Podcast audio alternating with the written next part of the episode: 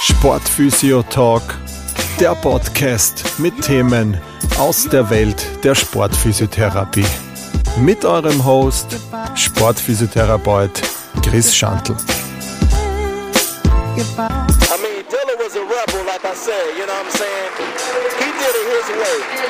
From the beginning to the ending, you know what I'm saying? Ja, ein herzliches Hallo zur heutigen Folge des Sportphysio Talk Podcast. Das heutige Thema vielleicht jetzt nicht, wo man gerade gleich sofort denkt, dass das auch Teil der Sportphysiotherapie ist. Da geht's, denkt man immer vielleicht an Kreuzbandverletzungen, dass man äh, Mannschaftsbetreuung und so weiter macht. Aber was auch ein Thema für die sportphysiotherapeutische Betreuung ist, weil man mit diesen Themen sowohl im Leistungssport, aber auch im Hobbysport, Amateursport sehr oft äh, konfrontiert wird, ist die Zeit nach einer Schwangerschaft beziehungsweise nach einer Geburt. Ähm, es geht da um Return to Sport nach Schwangerschaft sozusagen, das heutige Thema. Wie gesagt, es kann oft mal vorkommen, dass einfach in der Praxis Sportlerinnen zu dir kommen, die dann Plagen über Rückenschmerzen, ähm, wenn sie laufen oder dass sie Hüftschmerzen haben ähm, und so weiter und so fort. Also das ist jetzt nur ein kleiner Teil davon. Also wie gesagt, das sind einfach so Dinge und das hängt dann oft damit zusammen, wenn man dann in der Amnese nachfragt, dass da eine Geburt vielleicht war von einem halben Jahr, von einem Dreivierteljahr und die dann aber recht schnell dann auch wieder, ohne jetzt viel getan zu haben, einfach weil sie sich gedacht haben, okay, ich bin eh fit ähm, oder ich bin eher sportlich aktiv. Das wird mein Körper schon aushalten, dass ich da auch schnell wieder einsteige sozusagen. Die heutige Folge soll ein wenig dazu dienen, ähm, dass wir dieses Thema besprechen. Mit wir meine ich, dass ich auch da wieder eine Expertin zu Gast habe, äh, die Christina Melchior. Sie ist Physiotherapeutin und Hebamme und hat sich dadurch mit dem Thema natürlich immer wieder auseinanderzusetzen. Einerseits begleitet sie die Frauen äh, direkt nach der Schwangerschaft oder schon äh, in der Schwangerschaft und davor, danach auch Grund der physiotherapeutischen Tätigkeit.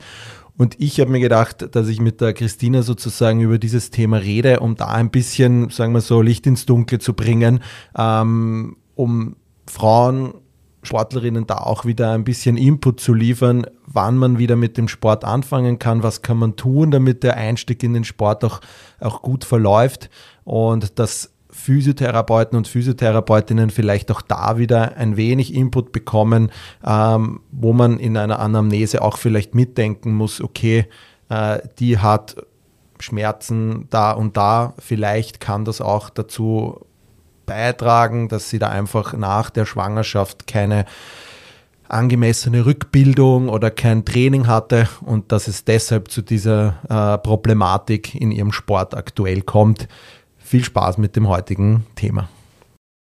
Ja, hallo Tini, schön, dass du da bist. Danke für deine Zeit. Ähm, stell dich mal kurz vor, damit die Leute, die dich jetzt nicht kennen, ähm, mal wissen, warum ich genau dich zu diesem Thema sozusagen eingeladen habe. Hallo, danke für die Einladung. Ich finde es ein mega cooles Thema auf jeden Fall. Das finde ich in der Öffentlichkeit sehr wenig mh, mm, Aufmerksamkeit bekommt und oft einfach als Tabuthema noch gehandhabt wird.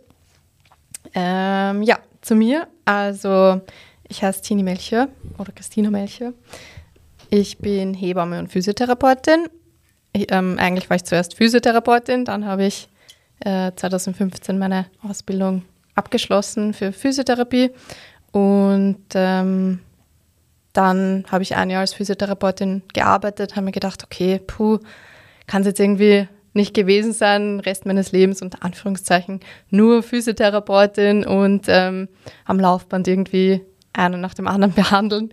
Und ähm, habe dann mich noch einmal entschieden, also ich habe mich beworben für Hebamme und Physiotherapie, muss man jetzt auch dazu sagen, und bin damals nur für Physiotherapie genommen worden und habe dann aber entschieden, eben nach dem einen Jahr arbeiten, kann es jetzt irgendwie nicht ganz gewesen sein und ich würde es gerne noch mal probieren und habe es dann echt überall in Österreich probiert und Krems ist es für Hebamme dann geworden. Und da bin ich 2019 fertig geworden und seitdem arbeite ich in einem Krankenhaus in Wien als angestellte Hebamme und nebenbei arbeite ich freiberuflich als Physiotherapeutin und Hebamme. Genau. Und nebenbei bist du auch noch äh, Mama von einem 16 Monate alten Sohn. Genau. Ich habe vorher gesagt, das heißt, du kennst quasi die, du kennst alle Seiten. Du kennst sowohl die Seite der Hebamme, du kennst die Seite der Physiotherapeutin danach, aber du kennst auch die, die Seite der Betroffenen sozusagen als Mama, ja, die auch das gespürt hat sozusagen. Ich keine Ahnung, wenn ich jetzt mal hernehme, zum Beispiel, ich habe auch meine drei Kreuzbandrisse, das heißt, ich kann mich dann in den Patienten dann oft ein bisschen besser reinversetzen, wenn der zu mir kommt und, und mit einem Kreuzbandriss, dann spüre ich diese Dinge vielleicht besser. Ich weiß, wo es zwickt, ich weiß, was unangenehm ist, ich weiß, was einschränkend ist und so weiter und so fort. Da ist das natürlich dann äh, natürlich vielleicht auch ganz hilfreich für die Arbeit.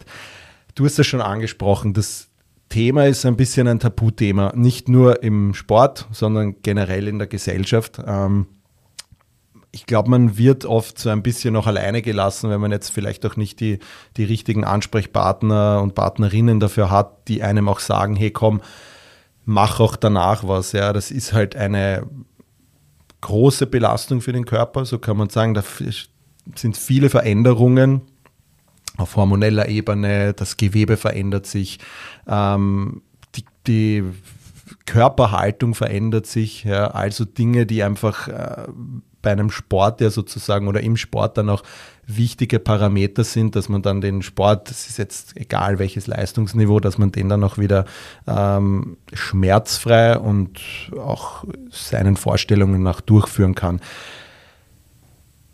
Jetzt sind wir vor der Schwangerschaft. Eine Frage, die ich von, aus der Community bekommen habe, weil ich vor im Vorfeld auch nachgefragt habe, ähm, sind Sportlerinnen besser für eine Geburt vorbereitet als nicht so fitte oder unaktive Menschen? Kann man das so sagen? Ja, also prinzipiell natürlich, die meisten Sportlerinnen können für die Geburt einfach ein bisschen nachempfinden, wie es ist, einfach reinzubeißen und halt durchzuhalten. Aber aus der Erfahrung kann ich auch sagen, es ist dann einfach ganz anders, weil die Sportlerinnen können vielleicht mit dem ähm, mit der Belastung, die sie so gewöhnt sind im Sport, gut umgehen. Mit der lernen sie sich auseinanderzusetzen, mit der, unter Anführungszeichen, trainieren sie jeden Tag. Und Geburt ist einfach sowas ähm, Außergewöhnliches, was man auch nicht trainieren kann in Wahrheit, weil man die Wehen beginnen, man wird hineingestoßen und da gibt es nichts, okay, jetzt üben wir mal fünf Tage oder weiß ich nicht wie viele Wochen und dann ist okay, wenn die Geburt losgeht es ist dann einfach so. Und ähm, ja, natürlich, also ich glaube, der Körper von Sportlerinnen oder jetzt nicht nur Leistungssportlerinnen, sondern halt auch Hobbysportlerinnen ist einfach mehr Belastung gewöhnt. Aber ich würde jetzt nicht unterschreiben, dass eine Person, die mit Sport einfach nichts anfangen kann, schlechter gebärt als eine Leistungssportlerin oder Sportlerin. Also okay, könnte ich die, nicht so unterschreiben. Die ähm, Folgen danach können einer, bei einer Sportlerin genauso sein wie bei einer, die einfach noch nie in ihrem Leben Sport gemacht hat und äh, kann, können beide mit denselben Problemen konfrontiert werden sozusagen. Ja, prinzipiell ja. Natürlich ist es halt auch immer die Sache, was will ich danach wieder erreichen? Also vielleicht die Person, die halt nie Sport gemacht hat und kein Interesse hat, danach einen, wieder einen Marathon oder was auch immer zu machen, die hat halt auch nicht vielleicht den innerlichen Druck, ich muss dort wieder hinkommen. Und die Leistungssportlerin, die halt vielleicht gewöhnt war, einen Marathon zu laufen und das für sie unter Anführungszeichen einfach leicht, ähm, leicht war, einfach den Marathon zu laufen, für die ist dann halt vielleicht der Weg dorthin wieder härter. Mhm. Und, ja, also. Warum denkst du, ist es so ein Tabuthema? Diese Zeit nach der Schwangerschaft und Wiedereinstieg in den Sport oder generell diese Rückbildung? Also eben wie gesagt, ich glaube gar nicht so, dass es dieser Wiedereinstieg in den Sport ist, der das Tabuthema ist, sondern das wird eher quasi durch soziale Medien, Umfeld gepusht, so quasi, boah, ja, du gehst schon wieder laufen, Mana, ich noch nicht, oder boah, ich schaff's noch nicht, meine zehn Squats in einem durchzumachen und die andere, weiß ich nicht, schafft schon Squats mit Gewicht, ist jetzt einfach nur ein Beispiel. Ähm, ich glaube, das Tabuthema ist eher diese Phase zwischen Geburt und ich kann wieder Sport machen und bin dort, wo ich das Gefühl habe, mich wieder ähm, fit zu fühlen und dort, wo ich das Gefühl habe, okay, das ist jetzt wieder der Punkt, an dem ich sein will oder den ich erreichen wollte. Und ähm, warum? Gute Frage. Ich glaube, äh, dass Österreich da schon nochmal ein Land ist, das vielleicht sehr oder konservativer ist, was das betrifft. Also ich kenne jetzt per se, außer jetzt meine Hebammen-Kolleginnen, ähm, wenig Leute, die einfach so sagen, okay, ähm, ich habe Beckenbodenprobleme oder beim Niesen oder Husten verliere ich manchmal Haaren. Äh, ich glaube, die Schwangerschaft ist da vielleicht eh ein guter Türöffner, wo das irgendwann einmal präsenter wird oder wo man sich vielleicht auch einfach persönlich mit dem Thema Beckenboden mal mehr auseinandersetzt. Aber ja, ich glaube, in Österreich ist das da sehr weiß ich nicht, alles ein bisschen hinter, mhm. hinterm Vorhang gehalten. Und in Ländern zum Beispiel wie Frankreich oder Kanada oder Australien ist es einfach gängig, dass man nach der Geburt einfach ein solides Beckenbodentraining macht, ja. Und das ist nicht, da muss man sich nicht genieren dafür oder sonst irgendwas. Und ich finde, das wird auch immer so als Frauenthema abgehandelt, dieser Beckenboden, aber man vergisst irgendwie, dass Männer oder in der Gesellschaft wird oft nicht realisiert, dass Männer auch einen Beckenboden haben und Männer genauso inkontinent sein können. Das ist irgendwie immer so ein Frauenthema, nur quasi, es gibt nur Frauenbinden oder Fraueneinlagen oder wie auch immer, aber Männer können das genauso sein und spätestens, wenn sie Prostata-Probleme haben, dann wissen es auch viele Männer. Mhm. Ja, es stimmt auch, weil es ist auch, äh, selbst im, im Sport hat der Beckenboden ja, wenn man jetzt zum Beispiel so Leistenprobleme mhm. Leistenschmerzen, Adduktorenschmerzen beim Sportler oder bei der Sportlerin diagnostiziert oder wenn man den vor sich hat, dann ist der Beckenboden gehört da auf jeden Fall dazu, zur Kontrolle und, und viele Sportler beschäftigen sich mit dem Thema Beckenboden dann erst, wenn es einem gesagt wird sozusagen, weil vielleicht das der Grund ist für deine Leistenschmerzen oder deine Hüftschmerzen und so weiter und so fort. Und ähm, selbst da ist es dann noch ja, wie du sagst, so hinterm Vorhang sozusagen. Man ist, es ist natürlich eine intime Zone, einfach der, ähm, der Bereich und natürlich sehr private Themen. Da tut sich natürlich immer jeder schwer, darüber zu sprechen.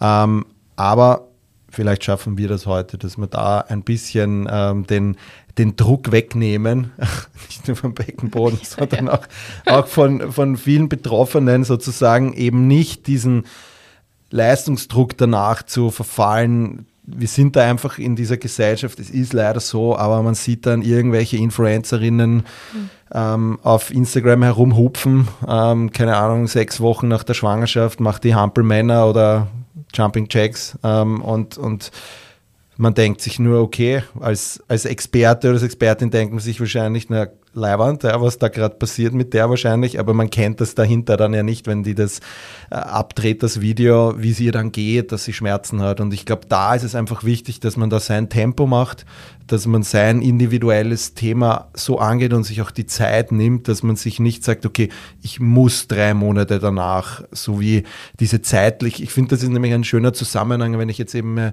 eine Kreuzbandreha hernehme, wo ja viel früher mal davon gesprochen worden ist, Zeit passiert. Du hast drei Monate, dann kannst du wieder laufen, sechs Monate, dann kannst du wieder deinen Sport machen.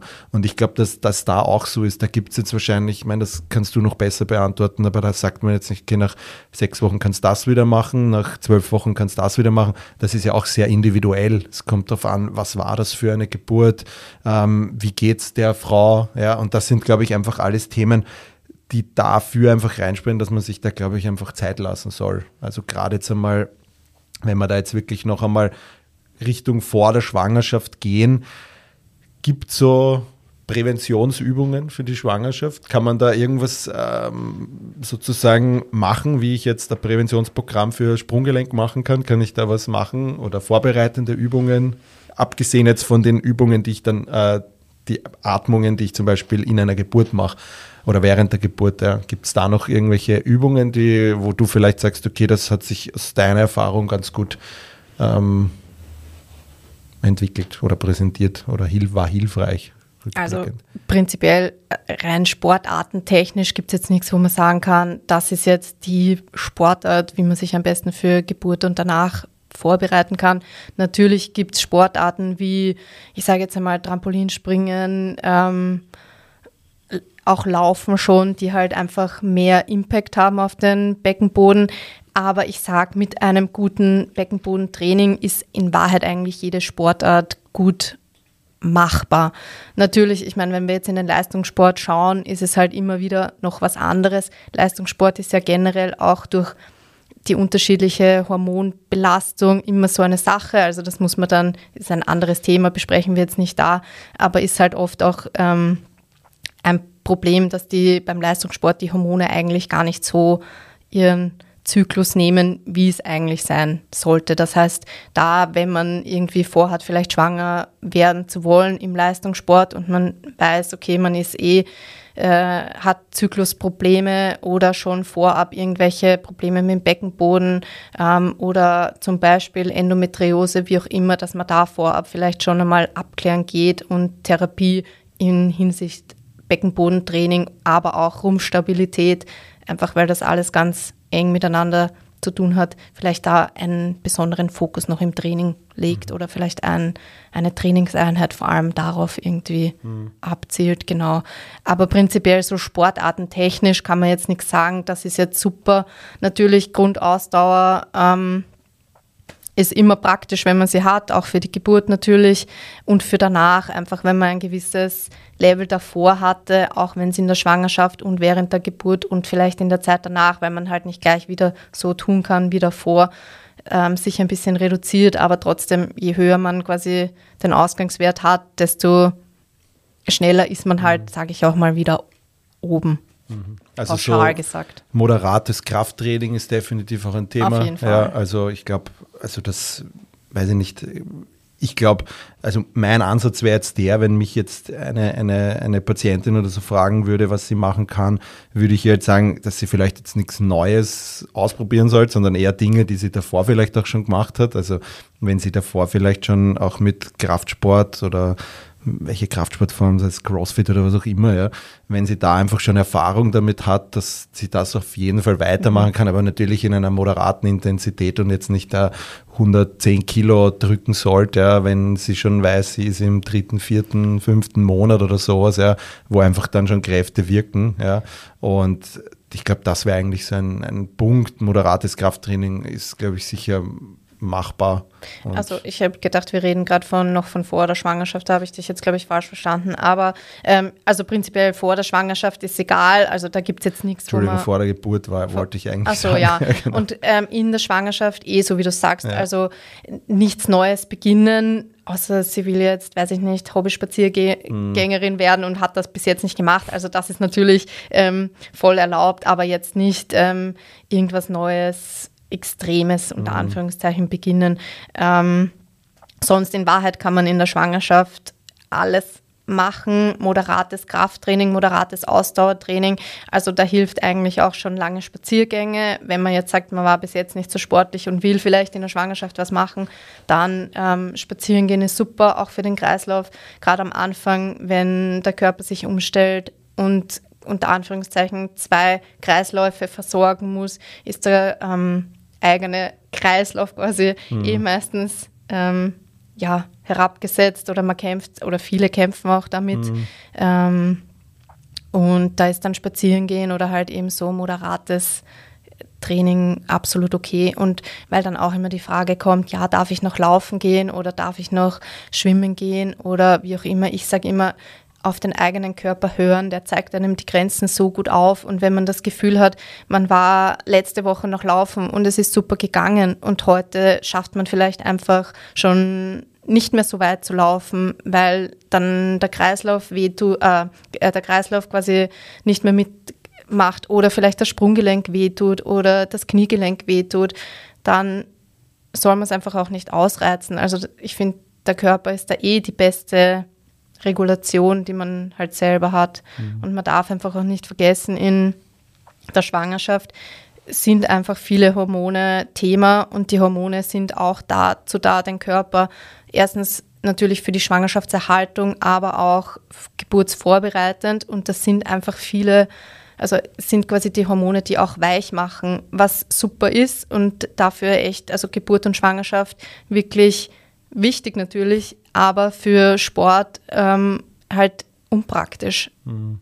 Und ich glaube, das Blödeste ist, wenn man sich dann, weiß ich nicht, sein Kreuzband verletzt oder ähm, beim Sprunggelenk irgendwas verletzt und dann ist man schwanger und hat so irgendwas. Mhm. Also ich denke mir, das muss man halt auch immer in Relation sehen.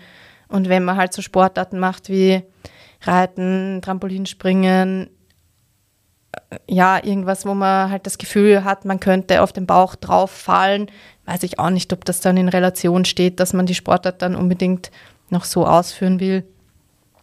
Ja.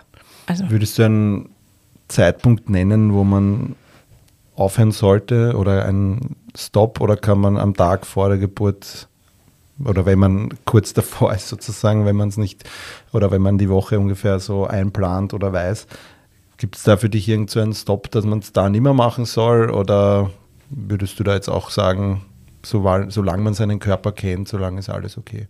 Also ja, prinzipiell gibt es äh, für mich keinen Zeitpunkt, wo ich sage, okay, da muss man jetzt aufhören. Eben wie gesagt auf den Körper achten und ein No-Go ist ähm, Bauchmuskelübungen in Rückenlage. Also generell vielleicht in der Schwangerschaft. Gerade am Anfang ist es jetzt noch nicht so wichtig, aber worum geht es quasi? Die beiden Bauchmuskel, also Stränge quasi wandern ja auseinander und wir wollen den Bauchmuskeln ja auch nichts antrainieren, was eigentlich Fehlbelastung wäre. Und natürlich habe ich dann auf andere Strukturen auch Fehlbelastung oder Ausweichbewegungen, wie auch immer. Das heißt, eigentlich würde ich dann beginnen, wenn ich weiß, ich bin schwanger und ich will trotzdem noch ähm, meine Übungen machen, dass ich mir vielleicht Übungen suche, die nicht aus Rückenlage sind, sondern halt Seitenlage oder Vierfüßler oder ähm, Kniestand. Also ich glaube, da gibt es dann eher ein Repertoire und wenn man selber irgendwann ansteht mit seinen Übungen, gibt es andere Physios, die einem vielleicht weiterhelfen. Aber prinzipiell nein, gibt es keinen, keinen Zeitpunkt, wo man sagt, ähm, da ist ein Stopp.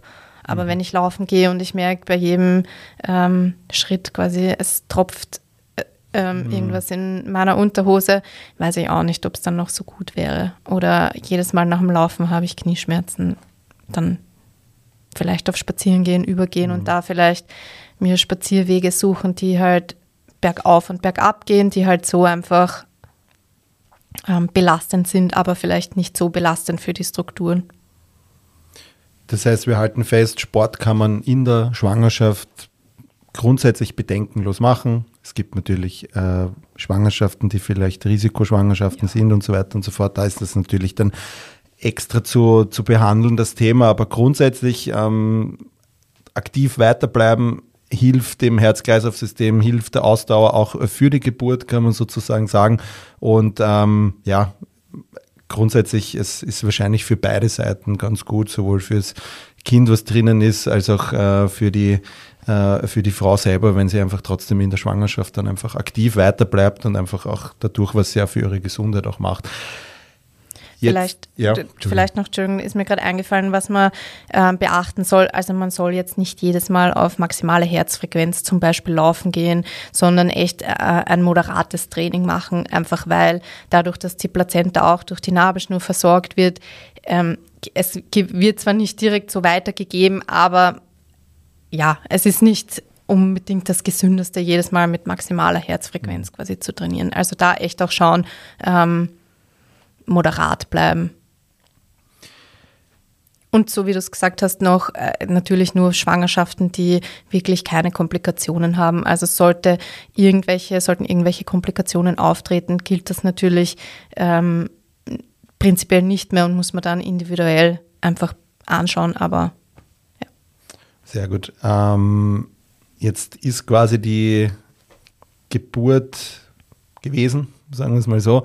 Ähm, in der Geburt ist das Thema Sport jetzt eh kein, kein Thema, weil die Geburt wahrscheinlich ähm, wahrscheinlich eh eine der größten äh, sportlichen Leistungen, wenn man es unter Sport sieht. Ähm, ja. Kann man wahrscheinlich vergleichen mit irgendwelchen, äh, weiß ich nicht, Ultramarathons oder mhm. wo man drei Tage durchrennt, wie auch immer. Ähm, deshalb ähm, Geburt selber ist jetzt natürlich ein Thema, da können wir jetzt eher aus Sportphysio-Sicht eh nicht so viel machen. Ähm, aber die Zeit danach, nach der Schwangerschaft. Ähm, Im Endeffekt, wir haben ja, und da bist ja du prädestiniert dafür, das ist ja oft dann so ein Übergang von der Hebamme zur zum Physio oder zur Physiotherapeutin. Wäre die Idealvorstellung. Wir haben das schon eingangs erwähnt, dass das leider nicht immer so ist, dass die Kommunikation nicht immer so ist. Ich denke, seitens der Hebammen wird das sicher empfohlen. Ähm, weiß ich nicht auch, ob das vielleicht eher die jüngere Generation mehr empfiehlt als die ältere. Ähm, von der Ärzteseite aus ist es halt wahrscheinlich auch immer so ein so ein Thema. Ähm, was ich zur äh, Geburt noch sagen möchte, ähm, und zwar da muss ich jetzt mal irgendwie so eine, eine Lanze brechen.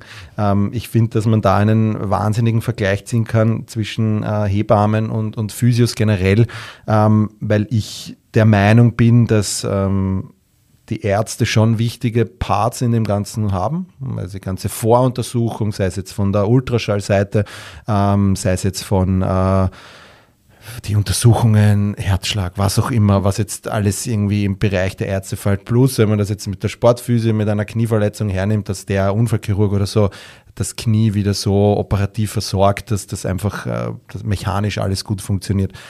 Die andere Part ist dann aber die Reha, die der Sportphysio oder der Physio anleitet. Und in der Geburt, finde ich, ist einfach, sind die Spielmacher oder die Spielmacherinnen einfach die Hebammen. Ich habe es zweimal selber erlebt und da muss man einfach jetzt einmal auch den Hebammen da wirklich einmal sozusagen einen, ja, einen, einen Hut abmachen, weil eigentlich bei all den Geburten, die ich erlebt habe, es waren zwei, ähm, waren die Hebammen eigentlich die, die den Takt angegeben haben und die Ärzte und Ärztinnen eigentlich eher so ein bisschen äh, sagen wir es mal so, Nebendarsteller waren. Und deshalb in dem Fall einmal äh, deine ganzen Kolleginnen, Kollegen weiß ich gar nicht, ob es so viele ja, gibt. Es gibt welche. Es gibt welche. Ja. Aber ein, dazu mal euch wirklich ein, ein, ein Hut ab und, und wirklich, was ihr da leistet und im Kreissaal, dass ihr da einfach auch wirklich quasi so die seid, die sagen, wohin die Reise jetzt geht, was man jetzt macht und so weiter und so fort. Und da eigentlich meiner Erfahrung nach die sind, die eigentlich auch wirklich die Ruhe bewahren und nicht irgendwie dann ausflippen sozusagen. Ja, also von der Seite mal von allen Eltern dieser Welt ein Dankeschön an euch Hebammen. Ja, danke, wobei ich dann auch die Ärzte ein bisschen mit ins Boot hole. Wir ja. sind sehr dankbar, dass wir sie im Backup haben, weil ich glaube, uns wäre das Arbeiten manchmal nicht so leicht, wenn wir nicht wissen würden, dass sie da sind. Das ist ja bei uns auch so. Man kann ja immer wieder rückfragen oder wenn das ansteht, aber ich denke, wenn das grundsätzlich normal abläuft, ja, dann ist es ja auch in der Reha von, von einem Kreuzband so, dass die Physios dann im Endeffekt ja dann eigentlich, viele Ärzte sagen ja so, mein Job ist getan und jetzt der Physio macht dich jetzt ready für, den, für das Ding. Und wie gesagt, den Vergleich ziehe ich da auch ein bisschen so bei, dem, bei den Hebammen und, und wenn man da so eine Parallele ziehen möchte. Aber wie gesagt, nichts gegen die Ärzte, sie machen einen super Job. Ähm, ohne sie wären wir nicht äh, oder könnte der Patient oder die, die Frau nicht so gut betreut werden. Das def definitiv. Okay, jetzt sind wir nach der Geburt. Mhm. Ähm, Jetzt hat man die erste Phase, da ist dieses bekannte Wochenbett, mhm. wo bei vielen schon dieser Stress anfängt, ich muss jetzt was machen. Eigentlich sollst du in der Zeit nichts machen, sondern Richtig. nur liegen und dich um dein Baby kümmern. Richtig. Siehst du das anders, oder? Nein, ich kann es unterstreichen. Also ich bei meinen Nachsorgen, wenn ich die so in meiner Freiberuflichkeit als Hebamme mache, bin eigentlich wirklich sehr streng. Also das Wort Wochenbett heißt nicht umsonst Wochenbett. Man, also ich sage immer, die ersten zwei Wochen sind echt im Bett oder rund ums Bett natürlich, also duschen oder vielleicht einmal eine Runde um den Häuserblock ist okay, wenn einem schon die Decke auf den Kopf fällt. Aber echt so die ersten zwei Wochen ähm, Ruhe geben, also nichts machen. Der Körper ist beschäftigt mit einer mega Wundstelle. Also niemand würde, wenn er eine Wundstelle äußerlich sichtbar so groß wie die Plazenta Haftstelle quasi gewesen ist, ähm, draußen spazieren gehen oder, ähm, weiß ich nicht, auf die Idee kommen, ins Fitnesscenter zu gehen oder wie auch immer. Ähm, wenn man eine Geburtsverletzung hat oder ähm, einen Kaiserschnitt hatte, ist das auch einfach viel, das der Körper zu verarbeiten hat. Das sind einmal die Sachen. Wenn man sein Kind stillen will, dann muss der Körper auch noch Milch produzieren. Er muss mit dem Hormonhaushalt, der Hochschaubahnen fährt, umgehen. Irgendwie muss man zwischendurch essen, sein Kind versorgen, dann vielleicht auch noch duschen. Also ich finde, da ist man als neue Familie eh schon wirklich gut ähm, abgedeckt und es ist auch voll okay, wenn man einfach diese zwei Wochen nur im Bett liegt, sich verwöhnen lässt, ähm, Essen liefern lässt und so weiter. Und das Letzte, was ich empfehlen würde, wäre in diesen zwei Wochen irgendwie bitte Sport zu machen oder sonst irgendwas. Wichtig auf jeden Fall ist die Atmung wieder fördern. Also das kann man eigentlich schon quasi, das Baby ist da, man darf beginnen. Natürlich halt vielleicht, wenn man dann noch Zeit und Kopf dafür hat. Aber dadurch, dass einfach ähm, das Zwerchfell eher in einer sehr, äh, wie soll ich sagen, ähm, ja, dass, dass es halt ungünstig steht ja. für die Atmung. Es ist wieder nach oben gepresst genau, durch die, genau. oder halt und von hat, der Lageveränderung. Hat weniger ja, genau. Spielraum, sage ich jetzt einmal, ist ein Muskel wie jeder andere, ähm, muss sich auch erst wieder finden, wo er quasi hin muss. Dann die Bauchmuskeln haben wieder mehr Platz, können wieder sich auf den Weg zurück machen, wo sie eigentlich hingehören. Dann der Rücken war ähm, mega beansprucht durch eine vermehrte Hyperlordose, einfach weil das Gewicht vorne ist. Dann hat man einfach einfach mehr Gewicht gehabt in der Schwangerschaft. Das heißt, einfach einmal dem Körper Zeit geben, am Anfang wieder sich selbst zu finden und zur Ruhe zu kommen. Die Wundheilungsphasen, gut, brauche ich gar nicht jetzt sagen, wäre auch super, wenn man die einfach ähm, beachtet. Und ähm, das gilt wie nach jeder OP, Kreuzband, wie auch immer, ist genauso die Plazenta und die ähm, mhm. Geburtsverletzungen, wie auch immer, ist auch eine Wunde, auch wenn es ein schönes Ergebnis quasi hat, mhm. aber ähm, darf man nicht außer Acht lassen. Und dann nach den zwei Wochen sage ich immer, langsam beginnen ähm, mit wirklich spazieren gehen vorm Haus, einmal einen 10-Minuten-Spaziergang sich ausmachen, vielleicht bis am, ans Ende der Gasse und wieder zurück und man wird merken, man ist einfach geschlaucht. Natürlich gibt es jetzt vielleicht die, die sagen, ich bin schon 20 Minuten gegangen und die, die sagen, ich bin nur fünf Minuten gegangen, aber so circa mal in dem Spielraum und ähm, ja, also das einfach langsam wieder beginnen. Genau, dann eben die Atmung, also tiefe Bauchatmung unbedingt wieder aktiv üben und auch wieder hinspüren zum Beckenboden. Der Beckenboden hatte auch, wenn es ein Kaiserschnitt war, einfach die Mehrbelastung der Schwangerschaft, ähm, die auch einige Kilos quasi mit sich gebracht hat, weil es so ist. Und auch die muss der Beckenboden wieder quasi verkraften und wieder sich zurückbilden. Das heißt, einfach Beckenboden immer wieder hinspüren, anspannen. Das heißt jetzt nicht, dass ich Beckenbodentraining machen muss mit Anspannen, äh, Entspannen, Anspannen, Entspannen, aber einfach mal wieder hinfühlen. Ähm, schaffe ich es, meinen Beckenboden anzuspannen? Wie fühlt sich's an? Habe ich das Gefühl, vielleicht nicht so stark den Beckenboden anspannen zu können wie vor der Schwangerschaft oder vor der Geburt? Und da auch einfach nicht verzagen. Also ich finde, Beckenboden ist immer so ein Thema, okay, ich habe einen schlechten Beckenboden jetzt, ich werde äh, immer einen schlechten Beckenboden haben. Aber Beckenboden ist genauso ein Muskel wie Bizeps, Trizeps, wie auch immer, der genauso trainiert werden kann. Und soll natürlich mhm. auch. Also da nicht verzagen, wenn es da mal vielleicht nicht so funktioniert oder wenn man dann vielleicht nach der Geburt in der ersten oder zweiten Woche Hahn verliert oder Winde verliert. Also ganz normal. Was du schön gesagt hast, finde ich, ist, dass halt diese, diese inneren Verletzungen, die man eigentlich von außen ja nicht sieht. Okay, man, wenn, wenn es ein Kaiserschnitt war, dann sieht man natürlich die Narbe, die oft sehr groß auch ist, ja. Ähm, und, aber man sieht diese Verletzung von, von außen oft ja nicht. Man du hast eben erwähnt, die Plazenta, die Wundstelle, die sehr groß auch sein kann. Das heißt, hier findet eine, eine offene Wunde sozusagen, wenn ich, du hast es eh schon gesagt, wenn ich die außen hätte, dann würde ich mich dementsprechend auch verhalten. Ja, die ganzen Organe sind verschoben, mhm. die Gebärmutter, Blase, Darm, das liegt alles nicht so, wie es vielleicht liegen sollte. Wie es liegen sollte, da gehe ich jetzt gar nicht näher drauf ein, sonst kommt der Shitstorm der, der Osteopathen und Osteopathinnen. Ähm, da gibt es einfach viele Bänder, die das halten. Ähm, das ist sehr, sehr spannend, das Thema des kleinen Becken. Wäre jetzt zu groß, da alles aufzuzählen, wie das, wie das sein kann.